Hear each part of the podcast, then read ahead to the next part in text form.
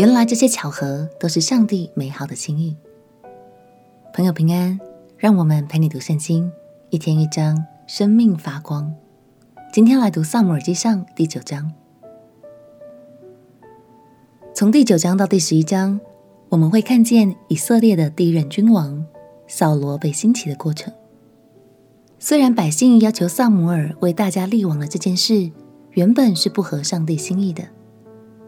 但因为上帝眷顾着百姓当时的困境，所以仍然成全了这件事，并且亲自为百姓拣选了高人一等、有外表出众的扫罗来带领大家。现在，我们就要跟着扫罗一起出发去寻找父亲的驴。这条路也是扫罗走向王位的开端。让我们一起来读《撒母耳记上》第九章。撒母耳记上第九章，有一个便雅悯人，名叫基士，是便雅悯人亚非亚的玄孙，比哥拉的曾孙，喜罗的孙子，亚别的儿子，是个大能的勇士。他有一个儿子，名叫扫罗，又健壮又俊美，在以色列人中没有一个能比他的，身体比众民高过一头。扫罗的父亲基士丢了几头驴，他就吩咐儿子扫罗说：“你带一个仆人去寻找驴。”扫罗就走过以法莲山地，又过沙利沙地，都没有找着；又过沙林地，驴也不在那里；又过便雅悯地，还没有找着。到了苏弗地，扫罗对跟随他的仆人说：“我们不如回去。”恐怕我父亲不为驴挂心，反为我们担忧。仆人说：“这城里有一位神人，是众人所尊重的，凡他所说的，全都应验。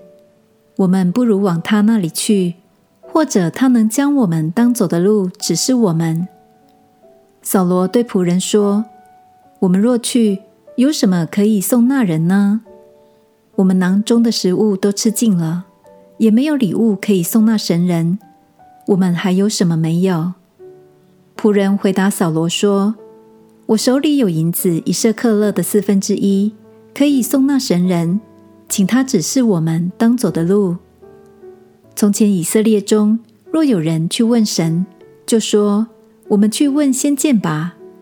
现在称为先知的，从前称为先见。”扫罗对仆人说：“你说的是。”我们可以去。于是他们往神人所住的城里去了。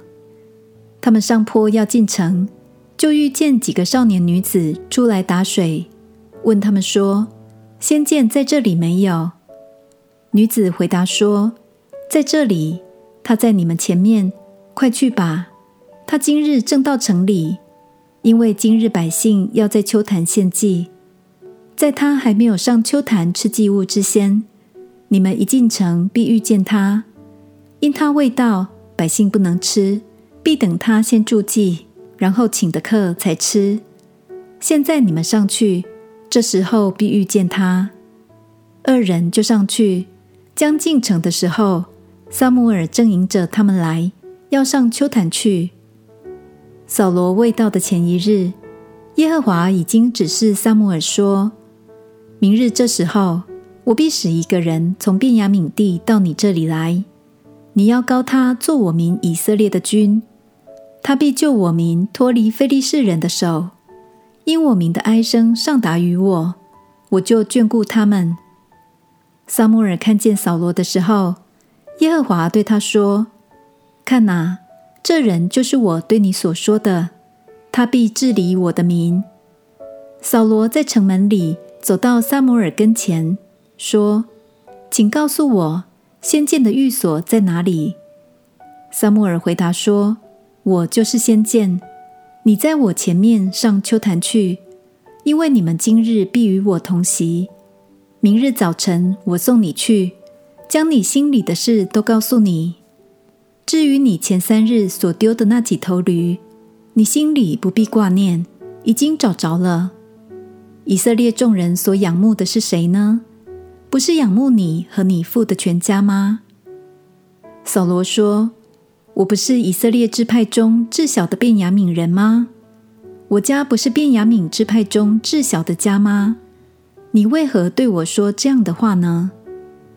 撒母耳领扫罗和他仆人进了课堂，使他们在请来的客中做守卫。客约有三十个人。撒母耳对厨役说：“我交给你收存的那一份祭肉，现在可以拿来。”厨艺就把收存的腿拿来，摆在扫罗面前。撒母耳说：“这是所留下的，放在你面前，吃吧。因我请百姓的时候。”特意为你存留这肉到此时。当日，扫罗就与撒母耳同席。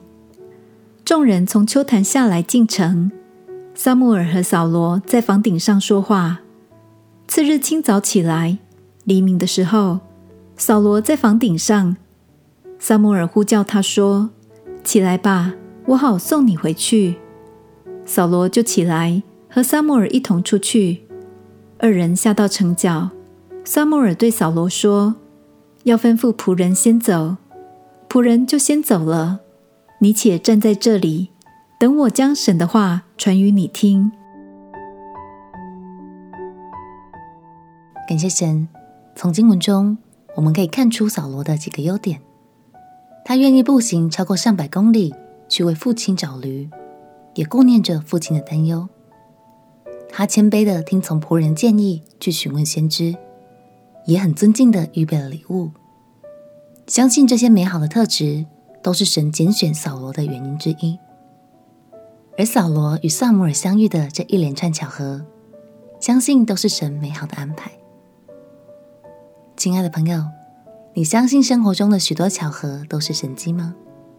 今天我们就一起来回想看看，你生命中曾经有哪些巧合带来了神的祝福，或是因此祝福了别人呢？数算一下这些脚步，就会发现，原来慈爱的神一直都在带领着我们哦。我们一起来祷告。亲爱的耶稣，谢谢你一路都带领着我。原来许多巧合和我没注意到的事情，其中都有你美好的心意。祷告奉耶稣基督的圣名祈求，阿门。祝福你每一天都能经历与上帝同行的美好。陪你读圣经，我们明天见。耶稣爱你，我也爱你。